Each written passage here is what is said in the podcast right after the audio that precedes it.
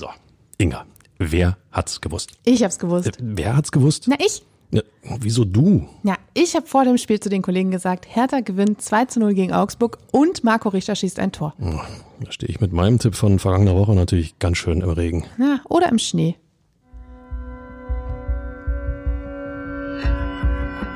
Immer härter. Der Podcast der Berliner Morgenpost. Und damit ein herzerwärmendes Hallo und herzlich willkommen zur neuen Folge des Immer härter Podcasts mit mir, Inga Börteling, und mit meinem Kollegen Michael Färber. Hallo Ferbi. Hallo Inga, hallo Berlin, hallo ihr da draußen. Und äh, nee, ich gebe mich nicht geschlagen, ich habe es auch gewusst. So. Aber nicht so detailliert und genau wie ich. Nee, diese Intuition hat mir natürlich gefehlt, aber ähm, was habe ich gesagt? Wenn Hertha ein bisschen vernünftig Fußball spielt, dann wird's ein Sieg für Hertha BSC. Ja, das trifft zumindest auf die zweite Halbzeit zu. Siehste. Hm.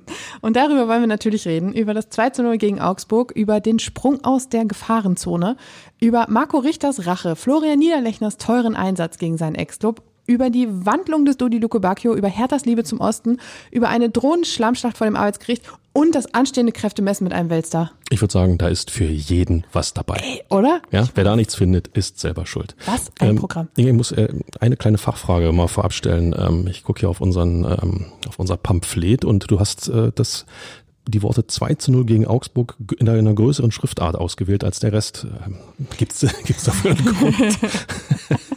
Jetzt kommen wir die Leerfang. Nee, der Ausblick ist auch in einer größeren Schriftart. Okay, aber ich sehe schon, ähm, wir wollen heute mal positiv sein, Wir oder? sind total positiv. Ich meine, was, was bleibt uns auch anderes übrig? Ähm, Tore beim 2 zu 0 gegen Augsburg durch Marco Richter in der 61. Minute und Dodi Luke Bacchio in der 70. Minute. Und alleine das, man, hat, man, brauchte, man brauchte viel Geduld am Sonnabend im Olympiastadion. Ganz viel Geduld. Aber äh, dann wurde man innerhalb von 10 Minuten belohnt. Ja, wenn schon, denn schon. Und ähm, Wattenpfund von Marco Richter. Ja, Schönes da reden Ding. wir. Reden wir auch gleich noch ein Schönes, bisschen weiter schön, drüber. schönes Ding, aber gehört ja dazu. Bei Hertha muss man eben Geduld haben, ähm, zur Not dann auch mal 34 plus x Spieltage. Du, in der Halbzeit habe ich schon ein paar Leute gesehen, die sich äh, auf den Heimweg gemacht haben. Echt? Ich vermute, dass es einfach viel zu kalt war.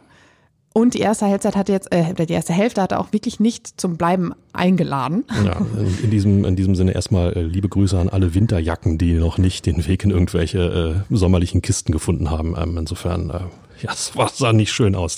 Also- mit, dem, mit dem Schnee und allem drum und dran. So sehr habe ich auch noch nicht gefroren diese Saison im Olympiastadion. Das soll schon was heißen. Naja, ähm, Fabi, lass uns mal kurz über die Aufstellung sprechen. Es gab nämlich eine Änderung.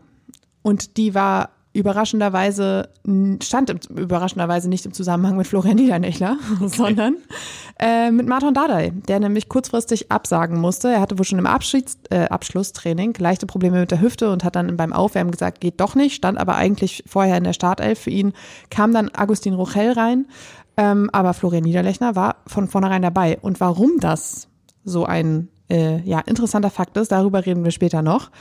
Ähm, aber erstmal nochmal zum Spiel. Also ich habe es gerade schon gesagt, die erste Hälfte war wirklich enorm ereignisreich, äh, arm.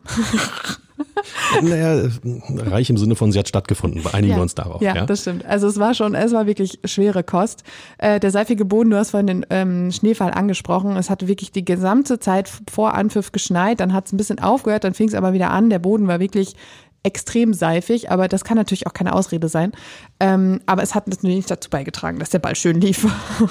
Ja, ich sag mal, von Augsburg kam auch nicht wirklich viel, so dass man äh, zumindest als neutraler Zuschauer äh, ein bisschen Spaß an dem Spiel hätte haben können. Das war so ein, wir versuchen was, äh, wir wissen aber noch nicht genau, was wir versuchen wollen und in welcher Richtung wir es versuchen wollen. Ähm, wir bleiben positiv. Es fiel kein Gegentor, oder? Genau. Das müssen, wir, das müssen wir einfach mal mitnehmen. irgendwie hatten wir da ja auch alle schon mit gerechnet, weil auch Sandro Schwarz vorher gesagt hat, das wird ein richtiges Kampfspiel und es war auch sauzäh und es war eben nur im Mittelfeld so richtig was los, weil man hat sich dann doch ein bisschen neutralisiert irgendwie. Ja, eben, eben der klassische Abnutzungskampf. Ähm, Augsburg äh, ja, sucht auch noch irgendwo die Richtung, in die es dann, sagen wir mal, in, in Zukunft gehen soll.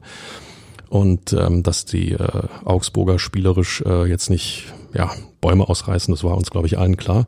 Dass Hertha das, ich sag mal, noch nicht kann, das ist uns, glaube ich, auch allen klar. Insofern, also diese erste Halbzeit, äh, ja, Die, so, die, sollte jetzt schon in jedem Jahresrückblick fehlen. Definitiv.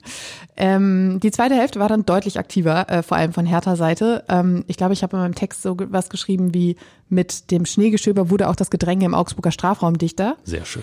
Ähm, es wurde nämlich, es hat wirklich saumäßig geschneit zwischendurch. Der Rasen wurde immer weißer und immer weißer. Der Ball musste irgendwann getauscht werden. Äh, Olli Christensen hat nach dem Spiel gesagt, das war auch ganz gut. Er konnte ihn nämlich irgendwann auch nicht mehr sehen. Und ähm, ja, also der, der Blick der war auch nicht mehr so richtig klar. Also das waren schon echt äh, merkwürdige Verhältnisse. Wurde nicht auch dein ähm, Arbeitsgerät, äh, sagen wir mal, der Wassertauglichkeit irgendwo ja, unterzogen? Ich, ich, war ungefähr für eine Minute etwas abgelenkt, weil es landete eine dicke Schneeflocke auf meinem Jackenärmel und man konnte diese ganz vielen kleinen Kristalle darin sehen. Ich war total fasziniert. Na, besser als diese erste Halbzeit äh, vielleicht ins, anzuschauen, ja. aber ähm, nur für alle, die nicht hundertprozentig wissen, ähm, die Plätze, die wir besetzen auf der Pressetribüne von der Berliner Morgenpost, ähm, die sind relativ weit oben. Das heißt auch sehr, sehr dicht äh, unterm Dach, also sehr, sehr weit weg von irgendwelchen ähm, Möglichkeiten, dass irgendwelchen Niederschlag Schnee oder Regen oder Niederschlag uns erwischen könnte. Aber äh, ich glaube, das am äh, Samstag war dann schon doch grenzwertig. Ja, es war, es war wirklich also absurde Bedingungen. Äh, aber es wurde dann ja ein wenig ähm, ja, spannender auf dem Platz. Ich habe es gerade gesagt, die Torchancen nahmen zu, zumindest von blau-weißer Seite. Und da war genau das Tor von Marco Richter irgendwie die logische Konsequenz. Und Fabi, jetzt halte ich fest. Jetzt. Es war ein halbes Standardtor.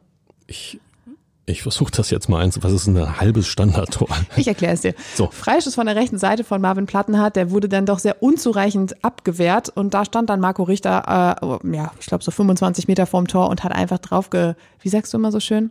Drauf, raufgepuffert. Raufgepuffert. Raufgepuffert. Genau. Aus dem Hintergrund müsste Richter schießen, Richter schießt. Aus dem Hintergrund müsste Richter puffern und puffern. Puff, äh, puffert. Genau. Äh, ja, zum 1 zu 0. Und ähm, das war eben so, so ein, ja, dieses Halb, man hat diesen Freistoß noch irgendwie genutzt. Ich bleib dabei. Ich glaube, dass der eine oder andere im Hertha Kosmos, äh, also in Westend meine ich da, nicht euch da draußen. Ähm, vielen Dank fürs Einschalten auch heute wieder. Nein, ich meine natürlich in Westend äh, vielleicht doch mal ein halbes Ohr in den in unseren Podcast hier rein äh, wirft, weil ähm, ich glaube, ich habe es letzte Woche gesagt, einfach mal aufs Tor schießen. Ich glaube, du hast es vor drei Wochen schon Ich habe es vor drei Wochen gesagt, einfach mal aufs Tor schießen. Was macht der Kollege Richter? Kriegt den Ball und schießt einfach mal aufs Tor. So einfach kann Fußball sein, weil er kann es ja. Er, er, macht das ja auch gern. Also ja. ich würde sagen, den Großteil seiner Tore macht er eben mit diesen Distanzschüssen. Führt aber auch dazu, dass sehr, sehr viele seiner Versuche irgendwo im Nirvana landen, weil die dann doch ein bisschen zu hoch angesetzt waren. Ja, auch das passiert, aber wenn du es nicht versuchst, wirst du nie die Möglichkeit haben, den Ball aufs Tor zu kriegen. Punkt eins und Punkt zwei, selbst wenn der Ball ins Ausgeht, kommst du nie in die Gefahr, in einen Konter zu laufen, kannst dich in Ruhe wieder organisieren hinten und äh, den Gegner sozusagen empfangen mit deiner eigenen Defensivqualität. Und äh, aber du, so ist natürlich noch viel schöner. Und die Flugbahn des Balles, der hat ja nicht gefühlt nicht einen Millimeter rotiert, der Ball. Der kam ja wie, wie ein Strich, fing dann logischerweise ein bisschen an zu flattern. Tja, da siehst du als Rafa Gikiewicz im Tor natürlich ganz schön ja, der war Komisch auch, aus. Der war auch etwas gewurmt nach dem Spiel, ähm, als er in der Mixzone stand. Äh, ich glaube, Raphael Giekewitz hat da eine halbe Stunde geredet oder so, der hörte gar nicht wieder auf. Ähm, aber der war wirklich, wirklich sauer. Aber es war unübersichtlich durch den Schnee. Dann eben dieser Flatterball, das gefiel ihm nicht, weil er hatte dann doch das Gefühl, dass man den hätte irgendwie halten können. Aber er hat ihn nicht gehalten, das Ding ging rein, 1 zu 0. Und neun Minuten später war es dann Dodi Luke Bacchio, der äh, zur zweiten Halbzeit für Jessica Gangkam reingekommen war, ähm, der nach einem unglaublich langen Ball von Agustin Rochel aus der eigenen Hälfte ähm, ja das Spielgerät dann doch irgendwie unter Kontrolle bekam und aus der Drehung einschob. Äh, muss ich nochmal wiederholen? Nee. Aufs Tor ja. schießen. 2-0. Nicht lange fackeln, das Ding bekommen und einfach mal aufs Tor schießen. Nicht noch annehmen, gucken, wo ein besser postierter ist, vielleicht noch warten, bis der Gegner sich wieder schön irgendwie positioniert hat, dass man auch ja wieder in irgendein gegnerisches Bein reinspielt und der Ball ge äh, geklärt werden kann. Nein, diesen Ball von Luke Bacchio hättest du mit nur einem Gedanken mehr vertändelt. Ja, natürlich, natürlich. Und ja. da siehst du auch als Torwart alt aus. Ich meine, wer dann danach ähm, sich mal die Mühe gemacht hat, ins Gesicht von Gikiewicz zu schauen, der hat einfach erkannt, äh, was, was geht denn hier gerade ab? Wir reden über Hertha BSC und die machen hier plötzlich zwei solche Tore. Ja, machen sie, weil sie es können und weil sie es gut gemacht haben. Ja, und danach war der Sieg auch wirklich nicht mehr in Gefahr. Man hatte jetzt nicht das Gefühl, dass Augsburg noch so viel rausholen könnte, als dass da noch irgendwo je ein 2 zu 2 gar fallen nichts, könnte. Gar nichts, dafür reicht die Qualität nicht aus. Bei einem 1 zu 0 ist immer die Gefahr, dass du aus Versehen hinten noch einen reinkillst, kennen wir alle, abgefälschter Ball, irgendeiner rutscht noch verkehrt rein. Aber bei dem 2 zu 0, da war für mich das Ding gegessen, da bin ich ganz ehrlich. Äh, kleiner Wermutstropfen bei der ganzen Geschichte. Mark Kempf ist mit einem blauen Auge davon gekommen. Oh je. Oder musste davon kommen mit einem blauen Auge. Äh, am Sonntagmorgen hat ähm, Sandro Schwarz erzählt, das äh, Auge hat ungefähr jede Farbe des Regenbogens angenommen ähm, und ist auch noch ganz schön geschwollen. Der hat in einem Zweikampf ein bisschen was abbekommen. Da äh, wartet man jetzt die Woche ab, wie es da weitergeht. Ähm, das sollte zu diesem Spiel, zumindest zu den, zu den Vorkommnissen in diesem Spiel so ein bisschen gewesen sein, weil ich finde, es gibt so viele interessante Ansatzpunkte, über die wir, was dieses, dieses 2 zu 0 angeht, sprechen können. Und ich würde gerne mit Richters Lieblingsgegner anfangen. Tun wir das. Marco Richter hat in allen vier Partien im Hertha-Trikot gegen seinen Ex-Club, ähm, war in allen Partien an einem Tor beteiligt. Ähm, ich finde, jetzt ist Zeit, ähm, bei der DFL eine Petition einzureichen, dass es künftig nicht nur zwei Spiele gegen Augsburg, sondern zwölf Spiele gegen Augsburg gibt, ähm, weil äh, dann eben eine Torgarantie irgendwo da ist. Ja, aber es zeigt ja, mancher Gegner liegt einem, ein anderer Gegner liegt einem nicht. Das ist nur ausgerechnet bei Richter Augsburg ist es natürlich schon kurios. Das Spiel ist übrigens genauso ausgegangen wie in der Hinrunde. 2-0, Tore Richter Luke Bacchio. Ja, warum spielen die denn überhaupt? Hätten sie gleich die Punkte per Post oder, ja, die Punkte per Post hierher schicken oder äh, ja, einfach hier lassen können. So muss es ja sein. Hertha hat ja zu Hause gespielt und äh, hätte man sich die Kraft sparen können, du hättest nicht im Schnee frieren müssen. Es wäre für alle einfacher gewesen. Aber die Emotionen hätten doch gefehlt. Du hast völlig recht, du hast völlig recht. Ähm, ja, und er hat, wie ich gerade sagte, in beiden Spielen in dieser Saison getroffen und äh, er hat dazu gesagt nach dem Spiel, ich weiß auch nicht, was da los ist. Gegen Augsburg läuft's immer, da ist was, das ist immer was Besonderes. Er hatte eine Menge Freunde und Familie im Stadion. Er meinte, 22 Karten hat er geordert und ähm, war jetzt auch ganz froh, dass alle da sind. Jetzt musste er nämlich nicht nach Augsburg reisen und ähm, was ja gar nicht so schlecht ist, weil da wird er jetzt vielleicht nicht mehr so gern gesehen in seiner Heimat. Eine Option in seinem Vertrag hatte er aber nicht aus Versehen, dass ähm, Hertha dann an Augsburg für jedes ähm, Richtertor noch irgendwas, aber lassen wir das, da kommen wir gleich später bekannt. zu. Ist uns, ist nicht, uns nicht bekannt. Ist uns nicht bekannt. Okay. aber wer weiß. Okay. Ähm, zu seinem Tor hat er noch gesagt, es gab keine zwei Optionen. Ähm, ich bin eh ein Typ, der gerne mal von weiter weg schießt. Das hatten wir ja auch schon festgehalten. Und ähm, tja, diese neue Position im 5-3-2, diese, diese Außen, diese hochgezogene, vorgezogene Außenverteidigerposition gefühlt, die liegt ihm echt einfach, auch wenn er meinte, auch am Samstag wieder, ja, ich bin schon ein bisschen kaputter, weil de, die Laufbereitschaft muss ja doch ein bisschen höher sein. Die Kilometer, die du da abreißt, ähm, die sind einfach mehr. Aber ähm, er hat Bock drauf kaputter Larifari. Der Mann ist Profisportler, der Mann ist topfit, der Mann hat Spaß. Leute, guckt mal in sein Gesicht nach dem Tor. Na klar freut man sich, äh, wenn du ein Tor geschossen hast. Ähm, ich habe das Gefühl, dass Richter sich noch ein Häppchen mehr freut als dann so manch anderer Torschütze. Ähm, nach seiner Erkrankung, nach seiner Rückkehr äh, hat er hat er so viel Freude an dem Spiel und ähm, ich muss gestehen, es ist ja auch ein feiner Kerl. Wenn man sich mit ihm mal unterhält, ist ein total sympathischer Typ und genau das, genau das verkörpert er auch auf dem Platz. Ähm, und nein, ich werde jetzt nicht nochmal äh, mein meine Vorliebe fürs ähm, für die Dreierkette hier offenbaren. es ist einfach, es ist einfach, ich finde, es ist einfach ein geiles System. Punkt. Ähm, Richter ist ja auch, das haben wir auch schon in den letzten Wochen schon öfter gesagt, immer einer, der immer redet. Also der stellt sich da auch hin, wenn es richtig kacke gelaufen ist. Und das, ähm, finde ich, sagt auch viel über dann, seine Persönlichkeit dann, aus. Dann lacht er natürlich nicht mehr nee, so. Das ja. stimmt. Aber er versucht halt immer irgendwie Erklärungen zu finden. Und äh, besonders interessant zum Thema System war noch, dass ähm, die Einführung in dieses für ihn ja eigentlich doch ungewohnte Positionsspiel, was er da jetzt haben muss, in der Halbzeitpause vom Frankfurt-Spiel stattfand, und zwar in einer Taktiktafel in der Kabine. Wir erinnern uns, gegen Frankfurt ähm, hat Sandro Schwarz in der Halbzeit das System umgestellt und somit kam auch Marco Richter zu dieser für ihn ungewohnten Position. Und dann hat man in dieser Viertelstunde, die man da hatte, mal eben kurz ihm erklärt, so und so sieht dein Profil jetzt aus und das machen wir. Und nach dem Spiel hat man dann das ein bisschen intensiviert mit den äh, Videosequenzen aus dem Spiel angefangen, ihm das noch ein bisschen mehr zu erklären und sowas. Aber das finde ich ähm, auch eine, ja, ein interessanter äh, Key-Fact sagen wir mal so, die gute alte Taktiktafel ist einfach nicht tot zu kriegen. Wenn man sieht, dass äh, Trainer, Co-Trainer, Analysten, was auch immer, äh, sowohl auf der, auf der Trainerbank unten mit, mit irgendwelchen Tablets sitzen und äh, sofort die Szenen live analysieren, dass da Leute auf der Tribüne sitzen, die von oben das nochmal, ähm, das kennt man vor allen Dingen auch im Football, dass da ja. ähm, Taktiker da oben äh, sitzen und alles komplett analysieren. Und dann hat's die analoge die analoge äh, ja, Taktiktafel, wenn es geht, noch mit so kleinen Magneten, dass Ja, man so zwei, ja. dreimal hin und her schiebt und dann ist einfach irre. Ich find's gut. Ja, es hat er offensichtlich auch seinen Dienst getan. ähm, so, wir haben es jetzt schon zweimal angedeutet. Äh, Richter war ja nicht der Einzige, der gegen seinen Ex-Club angetreten ist. Da hätten wir ja auch noch Florian Niederlechner, der äh, im Januar, vorgezogen vom Sommer auf den Winter zu Hertha gewechselt ist. Und das war, ich glaube, in der 78. Minute ist er ausgewechselt worden. Es waren teure 78 Minuten für Hertha BSC. Denn Ähm, die Bild hatte da, äh, nee, der Kicker hat darüber berichtet, so rum war es. Der Kicker hat zuerst über diese Klausel berichtet und die Bild hat nachher die Summe nachgelegt, ähm, dass Hertha in den Verhandlungen ja eine Klausel mit in den Vertrag einbauen musste, wonach ähm, Augsburg noch 300.000 Euro kriegt, wenn Niederlechner gegen seinen Ex-Club eingesetzt wird. Zwölf Minuten hat er gespielt? Nee, 78. 78 Minuten hat er gespielt, okay. Ähm, stimmt, zwölf Minuten hat er nicht gespielt. Äh, Überrechnest du das mal eben ja, kurz ich, in Minutenlohn aus? Ich habe hab, hab das gerade mal versucht äh, zu, zu umreißen, aber ähm, ich, ihr merkt schon, das gelingt mir nicht. Aber sag mal, Hertha erkauft sich den Klassenerhalt? naja, also wenn man das jetzt mal ähm, kurz runterbricht, ähm, dann ist es so, dass sie jetzt diese 300.000 Euro zahlen müssen. Solche Klauseln sind wirklich nicht ungewöhnlich. Ähm, der Transfer wäre auch sonst wohl geplatzt, wenn das eben nicht, wenn diese Klausel nicht im Vertrag gestanden hätte. Ähm, Augsburg hat nämlich auch auf einen Teil der Ablöse verzichtet. 100.000 waren es im Endeffekt noch.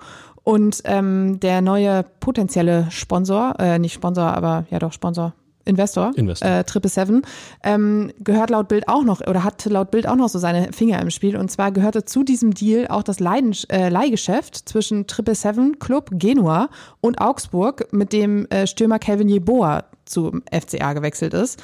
Und dafür musste aber Niederlechner zu Hertha äh, ziehen. Äh, dafür musste Augsburg ähm, Niederlechner zu Hertha ziehen lassen. Sorry, so. Wer das nicht verstanden hat, keine Sorge, ich habe es auch nicht verstanden. Und das lag nicht an der großartigen Erklärung von dir, Inga. Ähm, aber diese, diese Geschäfte in der, in der Bundesliga, wenn dann hier und dann da und da muss hier noch eine Klausel und dann gibt's hier irgendwie eine Vertragsstrafe und hin und her. Ähm, wow. Mal abgesehen davon, dass ich es ähm, grundsätzlich ja fast peinlich finde zu sagen, ich, wir lassen den Spieler gerne ziehen, aber gegen, gegen uns darf er dann bitte nicht aufspielen und das geht dann aber wirklich nicht. Ey Leute, es ist Profisport. Wenn ihr ihn nicht ziehen lassen wollt, lasst ihn nicht ziehen, Punkt. Oder gebt ihn ab und alles ist schön und gut, aber dieses, dann darfst du hier nicht, dann darfst du da nicht. Nachher steht noch irgendwo im Vertrag, er darf aber nur per Kopfball äh, irgendwie aufs Tor äh, den Ball bringen. Nur mit dem Kopf, Rücken. Nur, oder nur mit dem Rücken, weil ähm, das ist, das kann er eigentlich nicht. Insofern ist da wenig Gefahr. Leute, das kann auch nur Julian Brandt. auch, auch wieder richtig beklopptes Tor, oder? Aber ja. äh, ist, ist ein anderes Thema. Ähm, nein, lasst doch die Verträge einfach, einfach, einfach. Im Prinzip ist es auch völlig wurscht, weil ähm, Insgesamt waren es dann jetzt 400.000 Euro. Ob das jetzt äh, die Ablöse war, die, die sie hätten zahlen müssen oder ob die jetzt da hinterhergekommen sind, ist gehupft wie gesprungen. Also das ist jetzt, ähm, man, man lässt Florian Niederlichner nicht für 100.000 Euro zu Hertha BSC gehen, äh, im Ab also zu einem Abstiegskampfkonkurrenten. Äh, und ähm, deshalb, dass das jetzt nachträglich verlangt wird, das ist dann halt eben so. Also ich, ich fand es an dieser ganzen Causa eigentlich bemerkenswerter, dass äh, Hertha diese Causa selbst komplizierter gemacht hat, als sie war. Denn auf der Pressekonferenz am Donnerstag hat Sandro Schwarz extrem rumgedruckst und äh, weil natürlich viel nach Niederlechner gefragt wurde, eben Duell mit dem Ex-Club und plötzlich hieß es, ja, wir müssen ja mal schauen, ob der überhaupt in der Startelf steht. Und alle waren so, what? Ja, zumal, zumal du holst ihn im Winter. Ähm, irgendwo musst du ja auch eine, äh, sagen wir mal, zeigen oder, oder die Berechtigung erbringen, äh, warum man den im Winter geholt hat als Verstärkung und dann lässt du ihn nicht spielen in so einem wichtigen Duell. Hinzu kam, dass auch Wilfried Kanger eigentlich noch gar nicht wieder, also ist, der ist noch nicht wieder fit. Stefan Jovetic war zwar wieder dabei, aber keine Option für die Startelf. Das heißt, es war jetzt nicht so richtig ersichtlich, warum man da im Gegensatz zu den vergangenen Wochen einen Wechsel vornehmen sollte. Und das hat das ganze Thema ja eigentlich erst ein bisschen angeheizt und und äh, dann kam eben raus, dass es diese Klausel gibt. Und noch interessanter wurde es dann aber, als Florian Niederlechner am Samstag nach dem Spiel sagte, ähm, schon am Montag war klar, dass ich spielen darf. Das heißt, Montag stand schon fest, Donnerstag auf der PK wurde rumgedruckt. Äh, klar, vielleicht eine kleine Verwirrungstaktik Richtung Augsburg, von wegen, wisst ihr, vielleicht spielt er ja nicht. Enrico Maaßen, Augsburgs Trainer, hat nach dem Spiel gesagt, ja, uns war halt für die ganze Zeit klar, dass, dass Niederlechner spielt. Also irgendwie viel Trara und Pohe um nichts. Na gut, hinterher lässt sich ja grundsätzlich immer ähm, sehr gut daher schwatzen. Ja, äh, äh, wir haben es immer gewusst. Ja, haben sie eben nicht. Äh, sorry, bei allem Respekt, du kannst Dinge sagen und dann kurz vor, ähm, bevor du die Startaufstellung abgeben musst, änderst du dann doch nochmal ein oder zwei Personalien.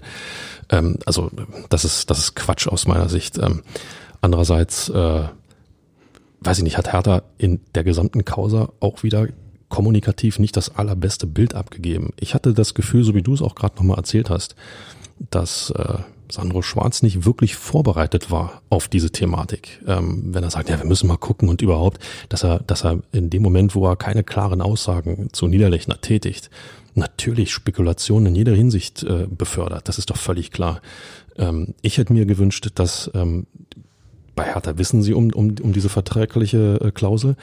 Ähm, bei Hertha wissen sie, dass äh, Niederlechner gegen seinen Ex-Verein spielen könnte. Das muss, da muss man sich vorher zusammensetzen und, äh, wie soll man sagen, ähm, eine Sprachregelung finden, die ähm, einem alle Türen offen lässt, aber nach draußen hin felsenfest überzeugend klingt. Und das war nicht der Fall. Ich finde da, Hallo Westend, kann man noch ein bisschen dran schrauben. Oder du lässt eben am Ende nicht raus, dass es schon montags klar war, dass er spielt. Also dann. Das ist der nächste Punkt. Das, hm. Dann ist es hier genau. Florian Niederlechner hat zu dieser ganzen Geschichte gesagt, die ganze Woche war was Spezielles. Der ganze Wirbel war nicht ganz so einfach. Ich mache dann immer einen auf cool, aber so einfach war es dann doch nicht. Und ähm, dass er aber schon, dass er spielen durfte und dass das auch schon sehr, sehr früh klar war, das war für ihn auch eine sehr große Wertschätzung vom Verein. Ähm, ja, ist ja auch wert, wert, wert, wertvoll gewesen, der Einsatz. Ja, äh, hat für Hertha BSC zumindest spielerisch dann einen kleinen Mehrwert. Die Älteren werden sich erinnern. Liebe Grüße oder auch nicht an Jürgen Klinsmann. Ja, eine Alternative für Florian Niederlechner wäre tatsächlich Dodi Luke Bacchio in der äh, Startaufstellung gewesen. Ähm, der hat sich allerdings jetzt so ein bisschen gewandelt in seiner Position und zwar vom Startelfmann zum Bankdrücker oder aber, wenn wir es positiv sehen, zum Joker. Und zwar in einer recht ungewohnten Position in, der, in den ersten Spielen oder in den ersten, wie viele waren es denn, Fabi? 17, 18, 19? 19, glaube ich, bis zur Umstellung des Systems. Ähm, war er natürlich auf dem Flügel unterwegs. Jetzt, durch die Umstellung mit zwei Sturmspitzen, ist er auch mehr in der zentralen äh, Schallzentrale des Sturms unterwegs. Und ähm, ja, liegt ihm eigentlich ganz gut. Zwei Tore in drei Spielen. Kann man, kann man machen. Also auf äh, meinem Zettel, den du mir freundlicherweise in die Hand gedrückt hast, steht Wandlung des Dodi Luke Bacchio. Ähm, das trifft's eigentlich total. Äh, ja, natürlich. Hast du was anderes erwartet? Nein, Dass ich selbst, Quatsch aufschreibe. Selbstverständlich nicht, aber ähm, ist mir ein besonderes Vergnügen, dich auch in dieser Hinsicht wieder mal zu bestätigen. Nein. Vielen, vielen Dank. Vielen Dank. Äh, wer sich an seine erste Zeit bei Hertha erinnert, ähm, hatte er ja nicht den Eindruck hinterlassen, dass er irgendwo ein echter Teamplayer ist, dass er einer Mannschaft ähm, helfen kann, abseits der Offensivaktion, die er irgendwo hat oder der Szenen, die er kreieren kann, der also für die er sozusagen oder in denen er selber gut aussehen kann, so Drecksarbeit und solche Geschichten. Ähm, das scheint sich jetzt wirklich total verändert zu haben, ähm, dass er sich allein, äh, allein die Tatsache, dass er sich ähm, auf die Bank setzt, ohne großes Bohai darum zu machen zeigt ja, dass irgendwie ein Verständnis, äh, sagen wir mal, fürs, für den Teamgedanken da sein muss, dass er sich, dass er sich auch vielleicht wirklich geändert hat, was das angeht, dass er dann so eine Rolle für die Gruppe, da ist er wieder, ja, die Gruppe, äh, äh, akzeptiert. Und wie heißt es immer so schön, wenn du dann gebraucht wirst, sei bereit. Und das ist er, genau das ist er gewesen. Und eigentlich ist es ja sogar schon die zweite Wandlung des Dodi Luke Bacchio. Du hast es gerade angesprochen. Ähm, erst war er das große Sorgenkind. Er arbeitete nicht mit nach, in die Defensive. Er war sehr schnell lustlos, wenn irgendwas nicht funktionierte. Dann war plötzlich die Einstellung bombastisch. Eigentlich dachte man im Sommer, er geht. Dann hat er ein Gespräch mit Sandro Schwarz geführt und dann hieß es plötzlich, okay, er bleibt. Und dann hat er aber auch wirklich abgeliefert. Genau. War eben auch Top-Torschütze. Neun äh, Tore sind Bestwert bei Hertha BSC. Und jetzt eben diese kleine Rolle rückwärts auf die Bank. Das ist dann auch insofern noch schwierig, weil er ja ja, ich weiß jetzt nicht, woher der Wunsch kam, aber im Winter war er plötzlich ein Kandidat für den Abschied, weil sehr, sehr viele Anfragen da waren für Luke Bacchio. Aber der Verein hat gesagt, nö, wenn wir den jetzt ziehen lassen, dann stehen wir das recht unten drin, machen wir nicht. Und dann kam daraufhin eben dieser Wechsel zum Joker da könnte man sich jetzt, wenn man Dodi Luke Bacchio in den Jahren verfolgt hat, schon denken, dass er da jetzt schmollen rumsitzt und sagt so, nö, kein Bock mehr. Ja, völlig richtig. Und das Anfragen kommen ist auch völlig klar. Äh, da ist ein Stürmer, der Tore erzielt. Ähm, in der Liga weiß man um Hertha BSCs finanzielle Situation. Äh, da fragt man doch natürlich mal an, äh, hallo Hertha, könnt ihr nicht vielleicht für eure absolut klamme Kasse so das eine oder andere Millionchen gebrauchen? Genau. Natürlich versucht man's und äh, dass Hertha da, äh, sagen wir mal, standhaft geblieben ist, ähm, zeigt ja zum einen zweierlei. Erstens, ähm, dass sich der Verein eben nicht zum Spiegelball der Situation machen lassen möchte. Ähm, das musst du können, das musst du aber dann auch aushalten, wenn es schief läuft. Momentan sieht's nicht danach aus. Und der zweite Punkt, äh, ja, das Vertrauen in den Spieler äh, zu haben ähm, und auch zu wissen, dass er noch unglaublich wichtig ist, um die Klasse zu halten und ihn also sozusagen aus sportlichen Gründen nicht abzugeben, ähm, ist der zweite Punkt, äh, wo man sagen muss, da hat Hertha, ähm, finde ich, gut reagiert. Jetzt muss es eben nur klappen im Sommer, ja. Aber äh, nein, ansonsten ähm, scheint sich Luke Bakio wirklich ähm, eingefunden zu haben in ein, in ein Team, scheint das verinnerlicht zu haben und äh, nochmal, wenn du gebraucht wirst, sei da. Er war, wurde gebraucht, er war da, 2 zu 0.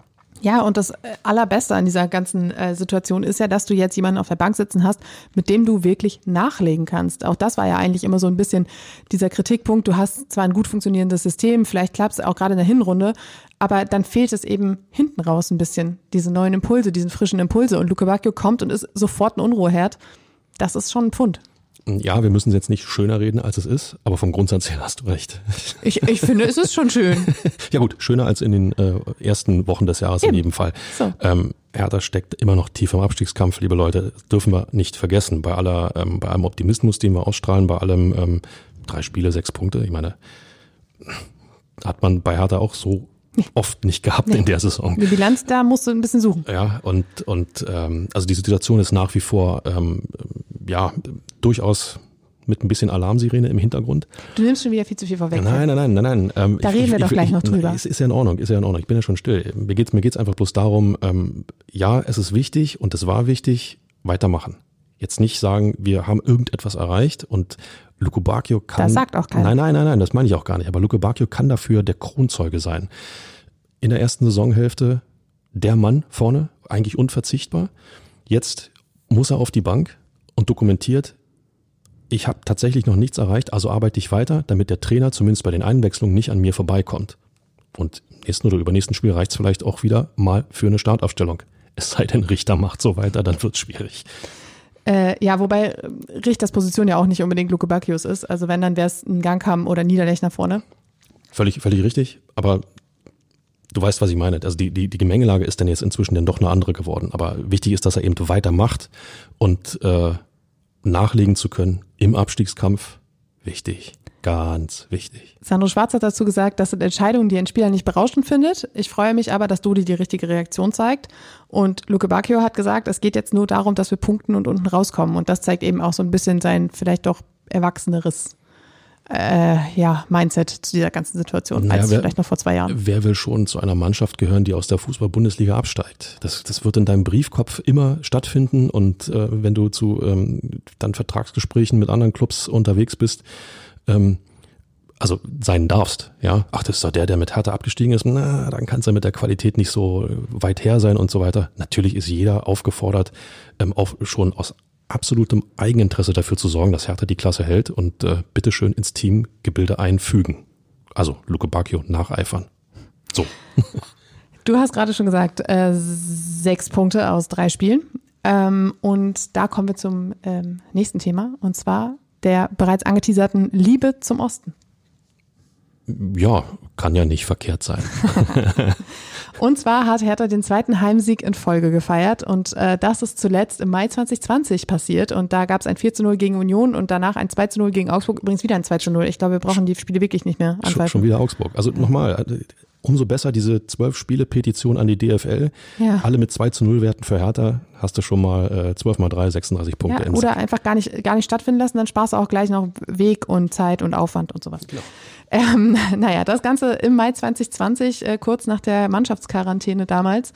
Und ähm, interessant an, der, an den jetzigen beiden Heimspielen äh, oder Heimsiegen ist halt, dass äh, fünf der sechs Tore gegen Gladbach und Augsburg gefallen sind, als die Mannschaft auf die Ostkurve gespielt hat. Jetzt kommt die entscheidende Frage. Ist das ein Qualitätsmerkmal der Mannschaft oder ist das ein Qualitätsmerkmal der Fans? Jetzt das, kommst du. Das ist ein ähm, genau zuhören, Merkmal, ein Merkmal der Anforderung. Und zwar braucht Hertha offensichtlich die Unterstützung und den Support der Fans, um sich manchmal aus schwierigen Situationen zu befreien. Es ist dieses Zusammenspiel. Wie oft haben wir gesagt, ähm, dass die Unterstützung äh, mit das höchste Gut ist, was du haben kannst im Abstiegskampf. Ich glaube, vergangene Saison war es, wo es nicht ganz so prickelnd lief genau. zwischen Mannschaft und Fans. Das ist in dieser Saison ganz, ganz, ganz, ganz anders.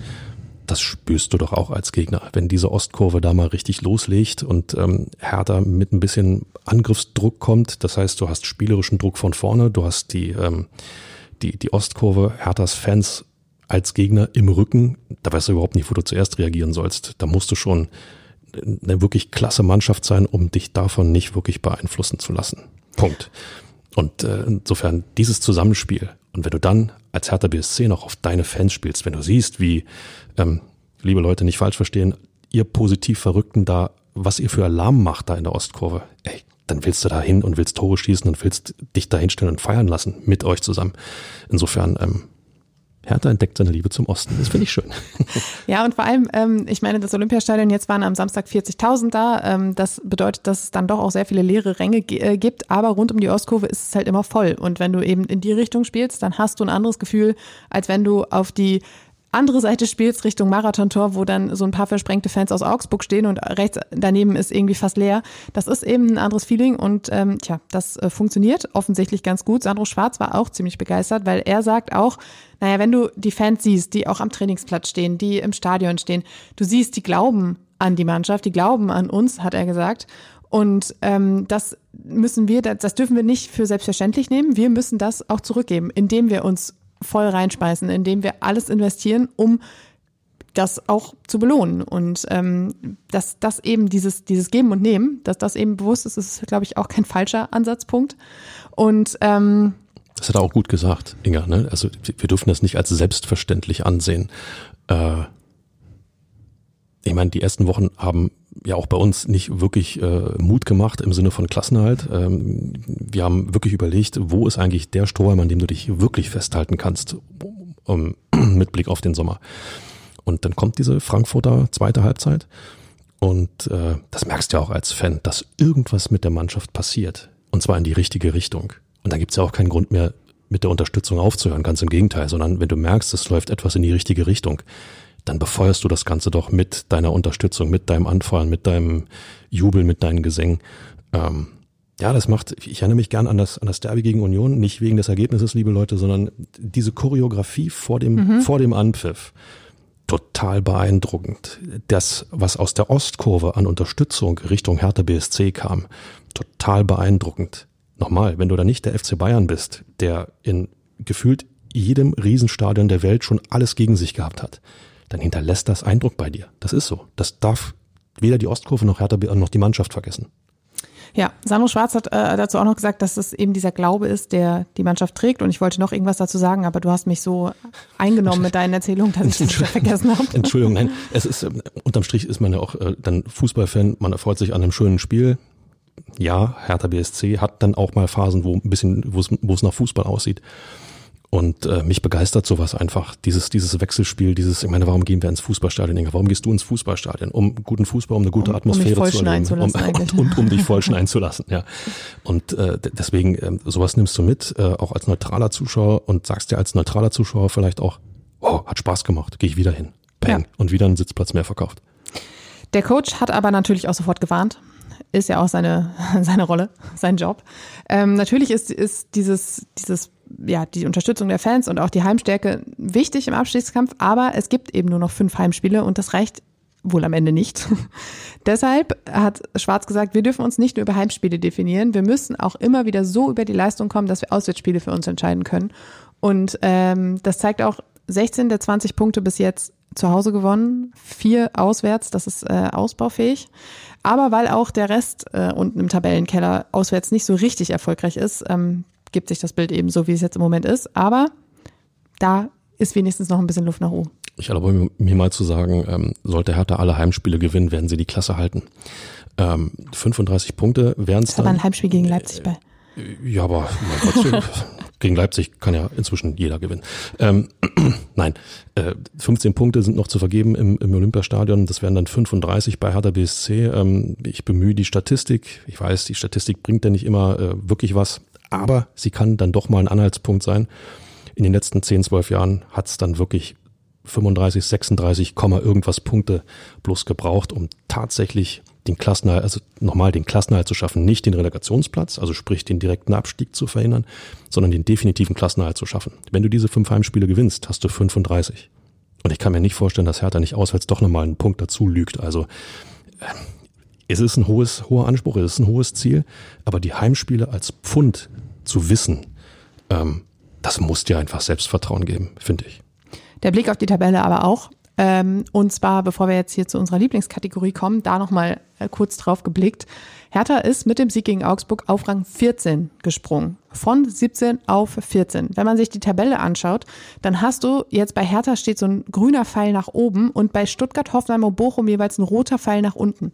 Vor drei Wochen war Bochum noch der große Gewinner, dann war irgendwann Stuttgart der große Gewinner, Hoffenheim ist seit Wochen der Verlierer gefühlt. Ähm, und jetzt ist hat eben Hertha gewonnen. Und ähm, du hast 20 Punkte bis auf Rang 14 und die drei Mannschaften dahinter mit 19 Punkten. Und dann kommt Schalke, die plötzlich auch wieder wissen, wie man gewinnt, mit 16 Punkten. Das heißt, vier Punkte trennen den 14. vom letzten. Das ist alles verdammt eng. Und trotzdem bist du jetzt, um auf unseren Folgentitel zu kommen, Spitzenreiter der Abstiegszone. Ist das nicht Wahnsinn? Hertha BSC ist endlich wieder Spitzenreiter. Einmal sacken lassen, einmal verinnerlichen. Die beste Mannschaft von den fünf Truppen, die da unten stehen und um den Klassenhalt bangen. Ich finde, das kann man mal so. Ich finde, das kann man auch mal. Kann man, kann man mal einen Schluck deutsches Wasser dazu nehmen. Nein, ähm, es ist natürlich total wichtig, zeigt wieder einmal, wie wichtig jeder Sieg da unten ist. Schalke, du hast es gesagt, kriegt jetzt plötzlich auch diesen Lauf. Und Bochum ist dann wiederum, ohne mich jetzt selbst zu torpedieren, Bochum ist dann wiederum das mahnende Beispiel. Bochum hat sich auch in den letzten Wochen und Monaten vor allem auf seine Heimstärke verlassen. Ähm, nur auswärts kriegen die nichts gebacken. Wenn du dann urplötzlich zu Hause die Punkte nicht holst und du bleibst auswärts, ja, der Lieferant von Punkten, dann siehst du, was passiert. Also insofern diese Heimspiele wirklich, wirklich einpreisen und es ist möglich. Fünf Spiele, fünf Siege, es ist möglich. Es ist möglich, aber es zeigt einfach auch, wie verdammt eng es da unten ist und wie sich das jede Woche wieder ändern kann. Mit äh, ja, einem Punkt, mit drei Punkten, mit gar keinem Punkt. Das bleibt also auf jeden Fall spannend. Aber so für den Kopf ist das für die Woche natürlich einfach Oder? mal nett, da oben zu stehen, am, auf Rang 14 und eben nicht da unten und auf grad, 17. Und gerade für euch da draußen, ähm, ihr wart im Stadion, habt vielleicht mit Inga zusammen ein bisschen gefroren bei, bei, bei, bei, bei Schneegestöber äh, und äh, man geht positiv in eine Woche. Man freut sich auf das nächste Spiel, auch wenn es dann äh, erstmal auswärts wieder ist und äh, in 14 Tagen das nächste Heimspiel erst wieder ist. Aber ja, man muss sich nicht die hämischen Kommentare ist, von den Kollegen anhören. Das, ja, natürlich, das, das ist es doch. Und äh, es gibt einem ein gutes Gefühl und ähm, ja, man freut sich aufs nächste Spiel. Ist einfach so. Ja, und bevor wir über genau dieses nächste Spiel sprechen, müssen wir noch mal kurz über was nicht so Schönes sprechen. Jetzt kommt sie, meine Lieblingsrubrik. Jetzt und kommt sie. sonst so. Kasching. Freddy Bobic verklagt Hertha BSC. Äh, Kasching. und zwar äh, hatten wir in der vergangenen Woche schon darüber gesprochen und kurze Zeit später kam dann eben auch äh, die Konsequenz äh, aus dieser ganzen ja, Schlammschlacht, die jetzt tatsächlich ein bisschen droht. Und zwar hat Freddy Bobic eine Kündigungsschutzklage vor dem Arbeitsgericht Berlin eingereicht ähm, in dem es eben darum geht, gegen die fristlose Kündigung vorzugehen, die Hertha BSC eingereicht hat, äh, mit der Begründung, dass eben dieses Video, was nach dem Derby entstand mit, wir erinnern uns, kriegst du einen gescheuert, wenn du nochmal fragst, ähm, vereinschädigendes Verhalten war. Und ähm, ja, Bobic geht jetzt dagegen vor. Ähm, es geht nämlich eben auch um eine Entschädigung von drei bis vier Millionen Euro, die Hertha sparen würde, wenn die Kündigung durchgeht. Bobic aber will das natürlich nicht auf sich sitzen lassen. Und ja, jetzt ist der erste Schritt ein Gütetermin, ähm, aber auch eine außergerichtliche Einigung ist noch drin. Da siehst du mal, wie wichtig diese 300.000 Euro jetzt schon wären, in der Hinterhand zu haben, wenn man Niederlechner nicht hätte. Aber äh, okay, und äh, belassen wir es dabei. Dass das so weitergeht, haben wir ja auch vergangene Woche schon äh, angeteasert. Das war äh, zu erwarten. Natürlich, dass das Bobic da Klage einreicht. Und äh, ich bleib dabei, ich bin mir nicht sicher, ob das tatsächlich auch wirklich ausreicht. Ähm, nur aus eigenem Interesse würde ich mir fast wünschen, dass es zu einer Verhandlung kommt und zu einer richterlichen Entscheidung, um das mal klar abzustecken. Was hat Marco Richter damit jetzt zu tun? Ja, äh, er weiß zumindest, äh, wie man äh, Problemfälle löst. Habe ich mir jetzt gut daraus lügen können? Äh, absolut, kannst weiterreden. Dankeschön. Nein, äh, dass man einfach auch mal weiß, äh, taugt das was für die fristlose Kündigung oder nicht, so Richtung Präzedenzfall. Andererseits, äh, die Erfahrung lehrt, dass es genau dazu ja nicht kommen wird, um nicht noch irgendwelche schmutzige Wäsche mehr zu waschen, wird es, sollte es, dürfte es eine außergerichtliche, eine außergerichtliche Einigung geben. Ähm, wer die eine oder andere Verhandlung vor dem Arbeitsgericht schon mal mitgemacht hat und einfach mal nur zugehört hat, welche Zahlen denn da denn unterwegs waren, dann, äh, dann kann man sich auch so mal so ein bisschen vorstellen, nochmal, in welchen Sphären sich dieser Fußball dann wirklich nochmal bewegt. Das zu lesen ist das eine, das zu hören ist dann nochmal was anderes, wenn dann dort reale Menschen vor einem sitzen, die diese Zahlen verkünden. Aber nochmal, um die Ruhe im Verein zu behalten, um da nicht noch wirklich eine richtige Schlammschlacht draus zu machen, ähm, außergerichtliche Einigung, glaube ich, ist äh, sehr, sehr wahrscheinlich. Ich bin mir sehr sicher, dass wir nicht das letzte Mal darüber gesprochen haben heute. Das glaube ich auch. Aber jetzt lass uns nochmal einen Blick aufs Sportliche werfen. Auf das anstehende Auswärtsspiel bei Bayer Leverkusen am Sonntag um 15.30 Uhr live bei der Zone. Die Bilanz, 59 Duelle, 17 Siege, 14 Unentschieden und 28 Niederlagen. Das ist Fabi. Ausbaufähig. Du hast gelernt. Schön. Ja, manchmal kann ich das. In der Hinrunde gab es ein 2 zu 2, damals die Torschützen für Hertha, Suat Serda und Ähm, Marco Richter. hervorragend. Ähm, damals gab es einen recht späten Ausgleich, da- das war wieder groß, das große Problem der Hinrunde. Aber das ist ja weg. Das- ach, das haben wir nicht mehr. Das Okay. Problem gibt's Gut. nicht mehr, Inga. Gut, das Später. Ausgleich nur, wenn. Hertha trifft, nicht mehr anders. Okay. Den letzten Punkt in Leverkusen gab es am 29. November 2020. Damals gab es ein 0 zu 0. Hm. Ähm, tja, und jetzt ist die Frage, was kommt denn da eigentlich für einen Gegner? Also gefühlt Bayer Leverkusen würde ich sagen, Champions League Team, immer gut für einen Sieg. Qualität ist da. Jetzt haben sie auch noch so einen Weltstar als Trainer mit Xabi Alonso, haben ja schon den ersten Trainerwechsel im Oktober hinter sich. Ja, aber eigentlich ist nicht so, ne? Realität sieht ein bisschen anders aus. Langweilig. Bayer Leverkusen, langweilig. Eine Mannschaft, die immer irgendwo ähm, mitgenannt wird, wenn es zu Saisonbeginn darum geht, wer könnte denn die Bayern vom Thron stoßen? Wer hat denn mal eine Möglichkeit? naja, wer hat denn mal eine Möglichkeit, da irgendwie ins Titelrennen mit einzugreifen? Und so als letztem, weil man braucht ja noch einen, äh, wird neben Dortmund dann Leipzig und meinetwegen auch Bayer Leverkusen nochmal genannt. So, die Truppe ist, ich weiß nicht, warum das so ist, aber die, Wissen Truppe, Sie wahrscheinlich selbst auch die, dieser Verein, diese Truppe ist mit jedem denkbaren Personal derart unbeständig, äh, dass spätestens nach dem zehnten Spieltag schon wieder alle Vorschusslorbeeren verbraucht sind. Und äh, man hat jetzt zwar in Freiburg ähm, einen Punkt geholt, das Spiel war gar nicht so schlecht, was Leverkusen da gezeigt hat. Trotzdem sind sie Elfter. so. Damit ist eigentlich alles gesagt. Nein, äh, fast alles. Fakt ist, die Mannschaft war total verunsichert, bis Xabi Alonso kam. Und sie sind inzwischen wieder in genau diesem Zustand, in dem Xabi Alonso die Mannschaft übernommen hat. Insofern, ähm, hallo Hertha, ausnutzen. Der einzige Lichtblick bei Leverkusen war ja tatsächlich die äh, Europa League. Ähm, da stehen sie jetzt auch im Achtelfinale. Nachdem man nach dem Hinspiel gegen Monaco eigentlich schon fast raus war, hat man sich ja übers Elfmeterschießen quasi tatsächlich qualifiziert. Ähm, wobei ich hatte irgendwo, ich glaube, ich habe es nebenbei dann gesehen, irgendwo eine, eine Statistik gehört, dass sie vorher sieben von acht Elfmetern verschossen haben und dann hauen die da in diesem Elfmeterschießen in Monaco halt Elfmeter rein. Da dachte ich auch so, holla die Waldfee. Also Selbstvertrauen ist zumindest noch ein bisschen da. Der große Vorteil, Inga, ist, dass es gegen Hertha definitiv nicht zu einem Elfmeterschießen kommen wird. Wer weiß, Philipp Rimovic ist immer für eine Überraschung gut.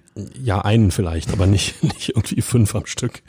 Äh, Nein, aber ich, ich gebe dir absolut recht. Also diese Situation musst du auch irgendwie ausnutzen, dass dein Gegner kommt, der gefühlt irgendwie noch ein bisschen weniger mit sich anzufangen weiß, als Hertha es vor ein paar Wochen wusste. Und ähm, du hast jetzt diesen Flow und jetzt musst du auch auswärts zeigen, dass du anknüpfen kannst. Und selbst wenn es nur ein Punkt ist, jeder Punkt hilft dir da im Moment unten. du brauchst auch keine Angst zu haben. Nee. Du hast mit dieser Dreier Schrägstrich Fünferkette hast du dir eine gewisse Stabilität erarbeitet. Jetzt gilt es gegen einen Gegner, der ähm, fußballerisch sicher mehr aufzubieten hat, als er bisher gezeigt hat, der auch besser sein wird, äh, was das Spielerische angeht, als der FC Augsburg. Aber jetzt gilt es, das Ganze auf einem, auf einer nächsten Stufe auf den Prüfstand zu stellen. Und wenn du, wie beim letzten Punktgewinn, wie du gesagt hast, 0 zu 0 aus Leverkusen mitnimmst, ist das ein gewonnener Punkt. Natürlich, wenn die Chancen, das Chancenverhältnis 12 zu 1 für Hertha BSC nachher heißt und du spielst 0 zu 0, werden alle wieder sagen, "Hö, zwei Punkte verschenkt. Nein, du bringst einen Punkt aus Leverkusen mit. Positiv. Anders kann man da gar nicht rangehen. Ja, jetzt ist natürlich die Frage, Ferbi, wie geht's aus? Wie machen wir das jetzt? Ja, aber den Ball spiele ich natürlich Volley zurück. Nachdem du äh, am vergangenen Spieltag äh, ja so exorbitant gut getippt hast. Inga, Bayer Leverkusen gegen Hertha BSC. Wie geht's aus? 2 zu 1 für Hertha BSC Du hast gezögert. und Florian Niederlechner trifft. Okay, liebe Leute, Und wahrscheinlich wird mir dieser Ball, den du mir zugespielt hast, dermaßen hart vor die Nase knallen, aber gut. wenn, solltest du recht haben, äh, hier schon verbrieft, wirfst du mir sechs Zahlen zu fürs nächste Lottospiel und wir teilen dann entsprechend, ja? Machen wir das so? Ja, das machen wir so. Gut. Allerdings äh, musst du die nächste Folge ja ohne mich bestreiten, die Was? es am 6. März gibt. Ich werde mich äh, mal kurz für eine Woche verabschieden. Quatsch ich hier allein ins Mikro oder was? Viel Spaß dabei. Ja, schönen Dank auch. Ich aber bin mir sicher, du wirst jemanden finden, der sich hier mit dir verlustieren kann. ich lasse mir was einfallen, Leute. Verlasst euch drauf. Ja, dann danken wir euch in dieser Woche fürs Zuhören und äh, wünschen euch eine gute Woche und äh, bis zum 6. März. Immer härter. der Podcast der Berliner Morgenpost.